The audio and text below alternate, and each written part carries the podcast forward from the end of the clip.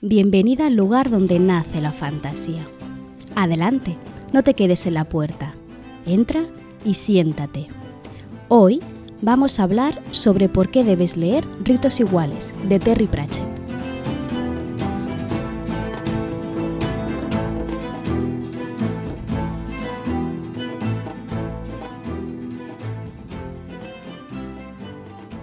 Ritos Iguales, de Terry Pratchett, va a ser la segunda de mis píldoras de recomendaciones literarias.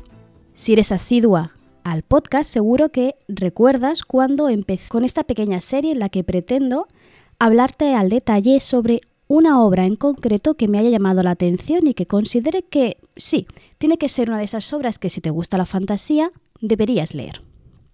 Antes de empezar con el tema en cuestión, te recuerdo que no solo Estoy en Twitter, tengo un podcast, administro una página web, también estoy en la palabra errante, sino que además estoy dedicando parte también de mi tiempo, como si no tuviera ya suficientes cosas encima, a llevar un canal de Twitch. De hecho, ahora mismo estoy grabando este capítulo en directo en el que hay unas cuantas personitas que me están escuchando. Seguramente no solo te puede interesar el hecho de que grabe estos capítulos del podcast, porque al fin de cuentas los podrás seguir escuchando en tu aplicación favorita, sino que además estoy haciendo algunos directos dedicados a ampliar el contenido sobre historia o mitología o curiosidades varias de estos temas que me gustan, ¿no? de la mitología y de la, y de la literatura fantástica. En concreto, además de estar haciendo lo que ya te dije en el capítulo anterior de algunas casas o edificios propios del mundo romano en los Sims, el día 15 de febrero, el día después de San Valentín, vamos a estar hablando de mujeres sáficas en Grecia. Se trata de un capítulo del podcast que ya hice, ¿vale? Que le estuvimos hablando de Safo y de cómo se enamoró de una de sus pupilas. El día de San Valentín, bueno, el día después de San Valentín, vamos a dedicar un rato a hablar sobre qué sucedían con aquellas mujeres que amaban a otras mujeres, ¿vale? Es un contenido que va a estar solo para la gente de Twitch, Así que si no quieres perdértelo, te recomiendo que me busques por ahí, Tatiana Herrero, en twitch.tv. Pero bueno, volvamos al tema en cuestión. Hemos venido aquí a hablar sobre ritos iguales de Terry Pratchett. ¿Por qué he escogido esta obra como la segunda recomendación que te quiero hacer? Si lo recuerdas, la primera que te traje fue Aprendiz asesino de Robin Hobb. Pero hoy vamos a hablar sobre una obra de fantasía también, pero muy diferente a lo habitual. Si me conoces lo suficiente, sabes que desde hace mucho tiempo siento cierta fascinación o más bien admiración por una autora de fantasía muy concreta, que es Úrsula K. Pues bien, Terry dedica este libro, Ritos Iguales, a plantearle una pregunta muy clara a Úrsula K. y algo muy concreto sobre sus brujas, o más bien la ausencia de buena representación de brujas en la saga de Terramar. Y este es el motivo por el que creo que esta obra puede gustarte.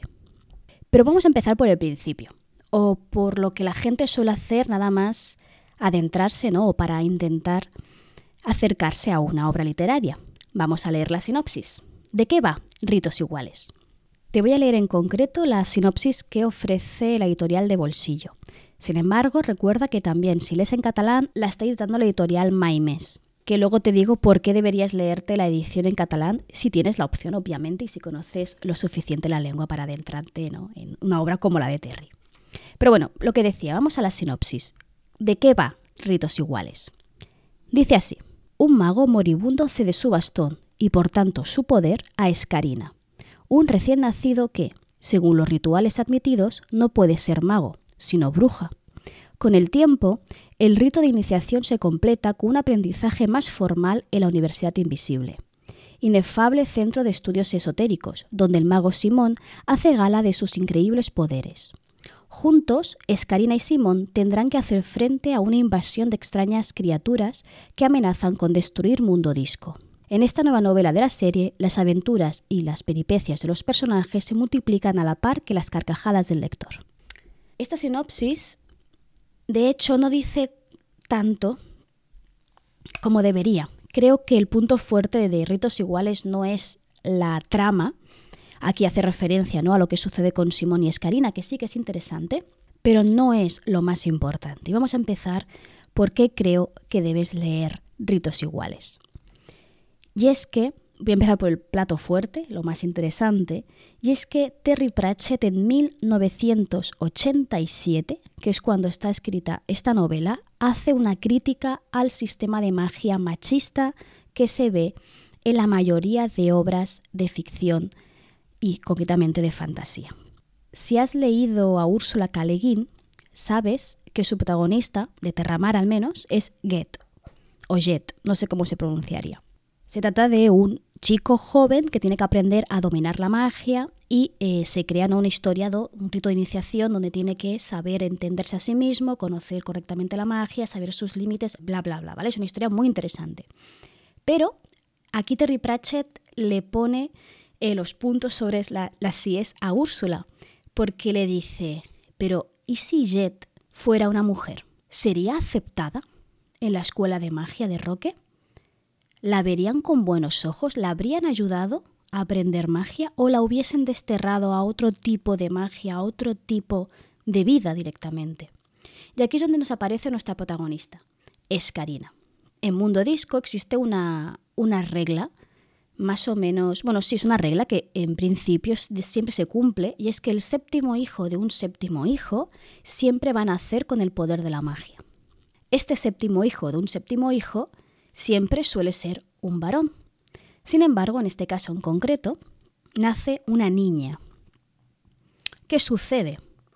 Porque en principio, si nace niña con el don de la magia, una bruja se haría cargo de que fuera bruja, sin más. Pero es que ha llegado a oídos de un mago que eh, va a nacer un séptimo hijo de un séptimo hijo y está convencidísimo de que va a ser un chico, un hombre. Así que, como sabe cuándo va a morir, porque una de las cosas súper interesantes de Mundo Disco es que lo, tanto los magos como las brujas, digamos que tienen una especie de pacto con la muerte, porque conocen perfectamente el día de su muerte. Por lo tanto, este hombre que sabe, este mago que sabe cuándo va a morir, Casualmente coincide con el nacimiento de este séptimo hijo, de un séptimo hijo, así que se acerca al recién nacido para entregarle su bastón. Que esta es la segunda regla de la magia de mundo disco. Un séptimo hijo de un séptimo hijo será mago, pero alguien que tiene un bastón de mago también será mago. Pero ¿qué sucede con este bebé? Que no es un hombre, se convierte, o sea, se convierte, es una mujer. Eh, obviamente estamos ante eh, un libro eh, que entiende la sexualidad, o vamos, a hablar bien, perdón, que entiende la identidad de género como algo binario. Está escrito en el año que está escrito, seguramente si Terry Pratchett siguiera vivo haría una relectura ¿no? a, esto, a esto en concreto, seguramente, conociendo. Bueno, no lo conozco personalmente, por, por, desgracia, pero me imagino que podría hacer una relectura de sus propias novelas. Lo dicho, se encuentran con la problemática de que han puesto eh, un poder, han dado un poder mágico, las propias normas de este mundo, a alguien por motivos que nadie tiene muy claros, no debería tenerlos, porque una mujer no puede ser mago. Y esto es algo que le dicen a la pobre niña nada más, nada más nacer. No, no eres mago, no puedes ser mago, tú vas a ser bruja. Porque obviamente es, Esquerina nace con magia y tiene que aprender a dominar esta magia. Terry Pratchett emplea un tipo de magia que es principalmente blanda, ¿vale? Si recuerdas mi capítulo del podcast sobre las leyes de la magia, ya estuvimos hablando de la diferencia entre un tipo de magia dura, esa es una magia que tiene mm, unas normas, que es una magia que el protagonista tiene que dominar y tiene que aprender a utilizar para que pueda avanzar la trama, por lo tanto forma parte del aprendizaje del propio eh, personaje como algo mm, científico casi. Mientras que una magia blanda es una magia que sucede sin más, que no le vamos a dar ningún tipo de explicación lógica y que mucho menos va a ser una ciencia, es magia y punto. En Terry Pratchett en concreto nos encontramos con un tipo de magia totalmente blanda. Simplemente hay una, una, serie de normas que vemos que sí que se cumplen, como lo del séptimo hijo, el séptimo hijo o lo del bastón. Con esta historia vemos como Terry le da una, vuelta a todos los magos que han habido la tradición de la literatura fantástica en lengua inglesa principalmente. Y se hace una serie de preguntas. ¿Qué sucedería si estos grandes magos en nuestra historia, de hecho, lo, más adelante hablaré de una, de una charla que dio, pero te adelanto un poco, ¿no? Hace un repaso de quién fue Merlín, quién, quién fue Gandalf y quién fue Jet, ¿no? El de Úrsula. Y qué hubiese pasado con ellos si en vez de ser brujos hubiesen sido, o sea, perdón, en vez de ser magos hubiesen sido brujas. Porque este es el segundo tema interesante de esta novela y que nos hace plantearnos no solo cosas del propio mundo disco, sino nuestra concepción de la magia, o más que de la magia, de cómo entendemos a los magos y a las brujas en nuestra propia mitología, en nuestro folclore, en nuestros cuentos populares, podríamos decir incluso. De hecho, Terry, en el discurso del, que te hablaré más adelante, pone de ejemplo un libro de cuentos que tiene su, su hija. Cómo explica en ese libro de cuentos que los magos hacen una magia que sirve para deshacer las maldiciones que han hecho las brujas, porque obviamente las brujas son malas.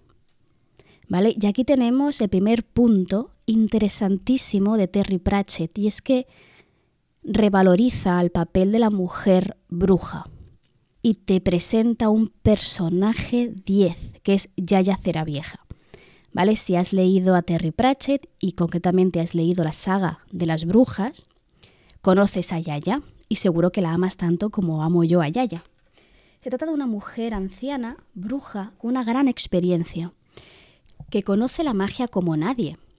De hecho, no solo conoce su magia de bruja, sino que es capaz incluso de conocer la magia de magos, no para usarla, sino para despreciarla, que esta es una de las gracias de Yaya Cera Vieja. Y es que, en realidad, al menos mm, para mí, Yaya Cera Vieja no es la protagonista de esta historia, porque la protagonista realmente es Karina, pero va a ser un personaje principal que se va a empezar a perfilar.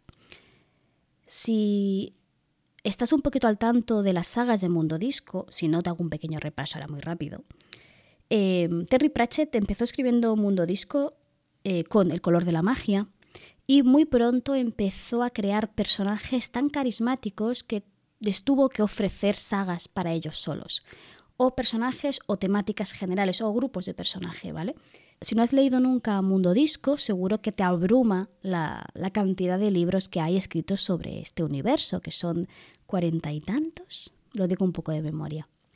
Bien, dentro de la colección de Mundo Disco tienes varios, em, varias sagas. Estas sagas normalmente están enfocadas en algo en concreto. Por ejemplo, mis favoritas son la saga de la muerte, cuyo protagonista principal es efectivamente el personaje humanizado de la muerte, y el segundo, obviamente, es la saga de las brujas. Además, otras de las sagas así también interesantes es la saga de los guardias, o una que muestra muy bien el avance tecnológico en mundo disco, que es la de la revolución industrial.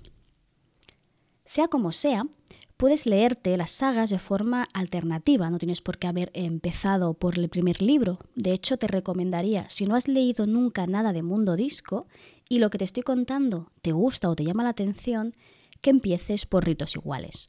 Creo que es una muy buena forma de empezar porque el color de la magia en concreto a mí me gustó y empecé por ahí. Pero debo reconocerte que se trata de una novela un poco... Mm, no densa, pero sí que te adentra y te lanza con bastante violencia hacia un mundo caótico, ¿vale? Porque el mundo disco es muy caótico, es muy mágico, en el sentido caótico, ¿no? De la palabra. Y eso asusta un poco, asusta y, y, no acaba de gustar. Es por eso que te recomiendo que busques las sagas que, hay y que decidas empezar por una de ellas. Yo en concreto empezaría por eh, Ritos Iguales o Por Mort, que es el primero de la saga de la muerte, que también es muy interesante cómo Terry Pratchett reinventa cómo la gente se muere y el papel de la muerte, el papel social de la muerte. Pero bueno, eso va a ser otro capítulo seguro, así que no me voy a adelantar. El primer motivo, por lo tanto, para que leas Ritos Iguales es que vas a ver en él una gran crítica al sistema de magia machista escrito hasta ese momento. Recordemos que está escrito en 1987. Además, vas a tener un libro que te va a hacer reír, ¿vale? Yo recuerdo, eh, este libro me lo he leído dos veces, una en, castellano y la segunda en catalán con Maimés. Y eh, la primera recuerdo perfectamente leérmela de camino a la universidad. Iba en tren, cada día eh, entre ida y vuelta hacía unas dos horitas diarias de tren. Bien, yo me reía en la estación, yo reía en, la, en el tren. Tenía que aguantarme la risa mientras leía este libro porque tiene un humor Terry muy característico, porque es muy satírico y tiene una forma de escribir em, que no sabría cómo, cómo, cómo definirla, la verdad, pero te hace pensar mucho, te hace pensar mucho y te hace pensar mientras ríes, que me parece una forma brillante de hacer reflexionar a la gente. Ese sería el segundo motivo. El tercero es que me parece una muy buena forma de adentrarse, como te he dicho antes, en el, en el mundo de Mundo Disco, valga la redundancia, porque se trata de una historia que es muy fresca, que tiene una clara protagonista y que además la trama no está demasiado elaborada, es decir, no es difícil de seguir. Si es la primera vez que conoces Mundo Disco, la verdad que te va a hacer un poco extraño el universo y el sistema de magia, pero te van a ayudar mucho los personajes, que es el siguiente punto fuerte de esta historia, los personajes. Terry Pratchett tiene una cualidad que lo hace destacar por, los por encima de mucha, de mucha gente. De hecho, es algo de lo que he hablado con Celiaño sobre, también sobre sus, sus obras. Y es em, cómo sus personajes se convierten en seres fuera, totalmente fuera de la norma, me refiero. Es Karina misma, que es un personaje que solo aparece en esta novela y no vuelve a aparecer nunca más en los 40 libros que, de, Mundo Disco, al menos que yo sepa, no me los he leído todos. No aparece nunca, nunca más, pero es un personaje que está muy bien construido. Se trata, por ejemplo, es ella en concreto, de una niña que nace condicionada por la magia, claramente, ¿no? La magia la hace ser poderosa y ella sabe que tiene este poder de una forma inconsciente. De hecho, transforma cosas y gente en otras cosas o en otras gentes sin quererlo, solo porque se enfada, cosas así, ¿no? Pensad también que es, tiene seis hermanos, así que tiene bastante con quien eh, probar su magia. Es una niña, ¿vale? Porque es una niña pequeña que quiere que, las, que ser escuchada, que quiere que simplemente la entiendan y que ella misma no es capaz de comprender un universo que no la acepta como es. Y esto me parece un personaje muy complejo en ese sentido. De hecho, hay muchas citas, eh, si me sigues en Twitter sabes que de tanto en tanto publico citas sobre obras que me han gustado y de este libro tengo un montón. Y básicamente son citas eh, en las que Escarina se plantea, ¿por qué no puedo ser las dos cosas? ¿Por qué no puedo ser mago y bruja? ¿Por qué no puedo ser ambas a la vez? ¿Por qué me hacéis escoger? ¿Por qué y además hay una cita muy interesante, no lo voy a decir exactamente, ¿no? Pero hay una cita muy interesante en el que se plantea por qué siente la necesidad de defender la magia de brujas cuando hablan mal de ella, pero también lo hace cuando ya será vieja se burla de los magos, porque se siente dividida, ¿no? Siente que ella en realidad es dos cosas a la vez. Ha nacido mago, pero ha sido criada como bruja. Así que siente como que cada vez que le hacen escoger entre un bando u otro, es casi casi como si le estuvieran pidiendo a quién quieres más, a papá o a mamá, ¿no? Es como un poco esa sensación. Pero es que Escarina no, no se queda ahí, no se queda en su casa pensando, ay, pobre de mí, ¿qué voy a hacer? Sino que la lía parda. y eso es lo interesante de este personaje, porque es un personaje que, que nadie la escucha, nadie la tiene en cuenta y decide hacerse valer.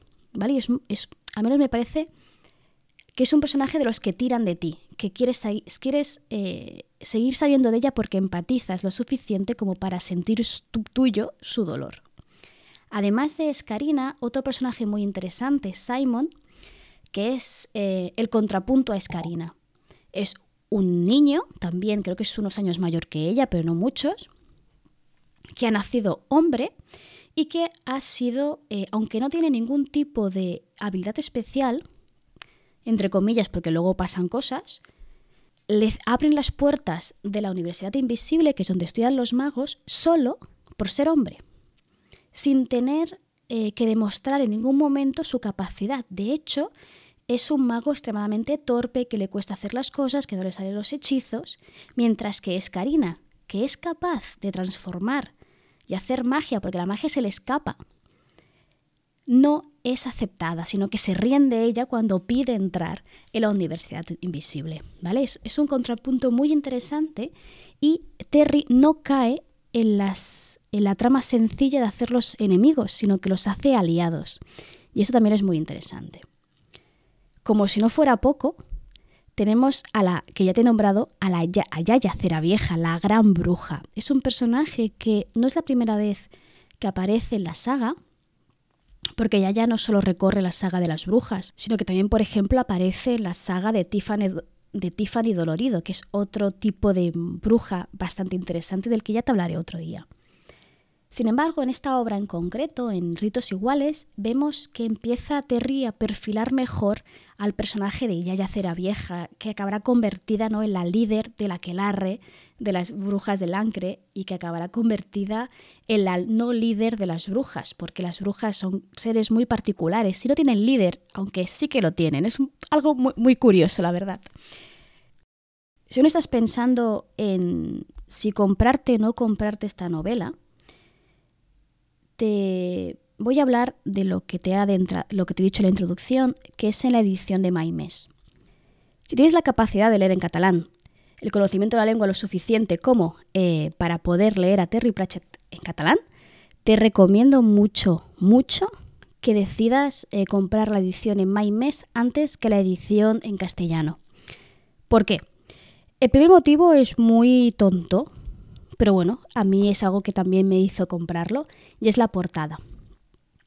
Terry Pratchett en castellano tiene las portadas, creo que son las originales suyas, en, en, inglés quiero decir, y son portadas muy estrambóticas, muy estilo Terry, la verdad, o sea, encaja muy bien con el tipo de historia, con el tipo de novela y el tipo de personaje que, que te vas a encontrar en sus historias. Sin embargo, en My Mess creo que consigue transmitir muy bien la esencia de la novela en una sola imagen. Si no has visto la portada, eh, te la voy a describir como pueda, ¿vale? Eh, lo primero de todo es que es, eh, tiene un, tipo de color muy característico, que en concreto Igualdad de Ritus, que es el título en catalán, es de color, de, de, tonos al menos azules, con algunos contrastes en amarillo, y se ve claramente el tema de la historia, porque vemos por un lado, o sea, en el centro vemos a una niña, una niña de la que brota Mm, rayos, fuego, mm, que no deja de ser magia, que tiene un sombrero, pero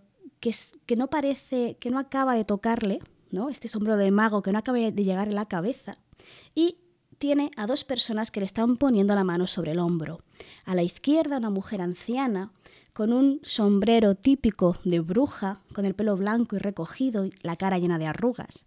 Y por el otro, un hombre con vestido con lo que se intuye que es una túnica con una barba y también un otro tipo de sombrero distinto, más parecido a un sombrero de un mago.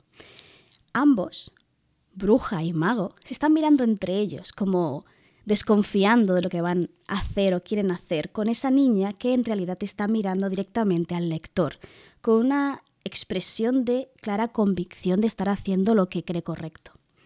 Me parece que es una portada que eh, transmite muy bien de qué va la novela y me parece la verdad preciosa.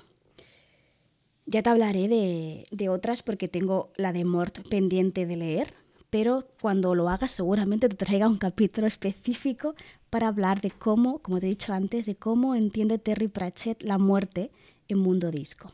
Pero bien, no vengo a hablar de eso, sino el segundo motivo por el que deberías leerte y comprar, por lo tanto, la edición en catalán de Igualdad de Ritus es porque viene con un texto extra. En castellano solo tienes la novela en sí, pero en la editorial de Maimés están incorporando detrás de cada novela un texto, generalmente o un artículo o una transcripción de una charla del propio Terry sobre un tema similar o relacionado con la novela en sí. el texto que añade Maimes a Ritos Iguales tiene como título ¿Por qué Gandalf no se casó? O nunca se casó. La traducción no sé muy bien cómo sería, ¿vale? Que hace un recorrido el, de Terry Pratchett sobre eh, los magos en la fantasía. De una forma muy cómica, muy irónica, muy satírica en algunos casos, especialmente defendiendo la idea de qué sucede con las mujeres. Lo primero que te pone de manifiesto en este discurso es la gran diferencia que, se, que tenemos nosotros en nuestra mitología propia, ¿no? De, de, bruja y mago. De forma totalmente inconsciente, cuando dices mago, te imaginas normalmente a un hombre y generalmente bueno. En cambio, cuando dices bruja, siempre está relacionado con una mujer, además, obviamente, de estar utilizando la palabra en femenino, ¿vale? Ten en cuenta que Terry Pratchett escribe en inglés. Pero cuando haces la referencia a la brujería, vamos a hacerlo, vamos a hacerlo diferente para no dar connotaciones de género. Si dices magia, generalmente te lo imaginas, te imaginas a un mago, a un hombre mago, pero si dices brujería, que no es lo mismo que magia o hechicería, ¿no? Si dices brujería, estás imaginándote de forma automática una mujer. Además, una mujer arrugada, ¿sí? Malvada. Esa bruja que secuestra niños para comérselos en una casita de chuches, ¿no? Es esa mala de cuento. Que es justamente con lo que juega Terry Pratchett en esta novela. Pero no solo se queda a la superficie, sino que va mucho más allá va a hacer un repaso, como te he dicho antes, en los, a los grandes magos de la historia de la fantasía. Va a empezar por Merlín, que es un personaje medio, medio, medio histórico, más medio que, entero, la verdad. Va, a pasar por Gandalf hasta llegar, como te he dicho antes, a, a, de Leguín. Y va a empezar a hacer un análisis de esa escuela de magia, ¿vale? Recuerda que en Mundo Disco existe la Universidad, la Universidad Invisible, que es el lugar donde los magos, solo los magos, van a estudiar. Y lo compara, porque no deja de ser una comparativa muy, muy evidente, de la isla de Roque. Y hace la pregunta, ¿qué pasaría si una niña tocara la puerta de, la, de Roque? ¿La aceptarían como maga o la echarían de allí? Y no solo eso, sino que nos se plantea algo muy interesante que que se nota, de hecho una lectura actual de, del año 2022 de Úrsula K. yo también me, lo planteé, ¿no? Cuando Úrsula habla sobre la isla de Roque, solo vemos a hombres, solo a hombres y solo magos. Y aquí Terry se hace otra pregunta muy interesante. ¿Y quién limpia? ¿Quién hace de comer? ¿Quién les plancha las túnicas? ¿Quién limpia el váter? Porque no solo no aparecen mujeres mágicas en la isla de Roque, sino que la mujer está totalmente invisibilizada. En el caso de que hubieran mujeres criadas en la isla de Roque, tampoco se hace mención a ellas. ¿No? Entonces, em, Terry en esta novela, de hecho, es muy interesante porque la Universidad Invisible sí que hay criadas que limpian todo lo que estropean y todo lo que ensucian los magos con sus hechizos estrambóticos y van a ser súper importantes para la historia. Y ya por último, y ya para acabar, recuerda que estas pequeñas píldoras de recomendación literaria son un poquito más breves que los capítulos habituales, porque en verdad solo estoy hablando de una novela y, y la verdad, poco más, no quiero alargarme tanto. Es que te quiero citar una frase muy interesante que dice Terry en este discurso, que está añadido a la edición solo de Maimés, que es así. La ficción inventa la realidad. Que parece una forma muy acertada de hacernos conscientes de las cosas en las que creemos, sobre las que escribimos, sobre las que leemos, condicionan en gran medida cómo entendemos la realidad que nos envuelve. No deja de ser lo, típico que siempre nos han dicho, ¿no? Si solo escuchamos historias sobre lo malas, lo malas que son las brujas, es porque de forma inconsciente nos van a decir o nos están diciendo, ¿no? Que es que las mujeres no son capaces de obrar bien si tienen en sus manos tanto poder. Y eso nos está transmitiendo un mensaje muy feo. Y es muy interesante que Terry Pratchett haya hecho esta reflexión en 1987. Y me parece muy triste que en 2022 aún siga siendo necesario que se lea esta novela y que se haga esta reflexión. Por lo tanto, este es mi, mi, último motivo para que leas a Terry Pratchett, porque creo que es algo interesante sobre lo que tienes que reflexionar.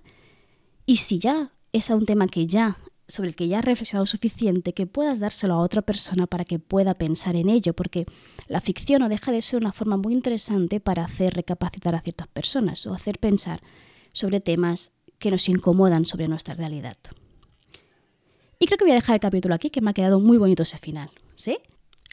Te voy a recordar un par de cositas antes de cerrar el capítulo. La primera de todas es lo que siempre te digo al acabar los capítulos, y es que recuerdes que tengo una, una, newsletter en la que envío siempre un correo cada 15 días con ciertas reflexiones, ciertos comentarios que tal vez puedan serte de ayuda o simplemente puedan interesarte. Además de esto, también envío mensualmente un contador de palabras eh, para escritores, es decir, un Excel en el que puedes organizar súper bien tus proyectos literarios y puedes llevar la cuenta de cuántas palabras escribes al día. Y más interesante aún, es un programa que funciona más o menos parecido a la web del Dano Graimo, solo que mejor, porque te va calculando cuánto deberías escribir al día para poder llegar a tu objetivo, ¿vale? Que si escribes, créeme que es algo que necesitas y que funciona muy bien. Yo misma es lo que utilizo para organizarme. Lo segundo es recordarte que el día 15 de febrero vamos a estar hablando en Twitch en el especial San Valentín sobre el lesbianismo en Grecia y eh, qué sucedía, bueno, más que qué sucedía, sino cómo, cómo era la experiencia de las relaciones interpersonales entre dos personas del mismo sexo en la Grecia antigua y cómo se vivía en aquella época. Y ya está. Me voy a despedir ya eh, de ti. Nos escuchamos de nuevo la semana que viene. Recuerda que cada martes tienes un capítulo nuevo de donde nace la fantasía. Y recuerda que aquí, en este pequeño rinconcito de Internet, siempre, siempre, siempre vas a ser bienvenida.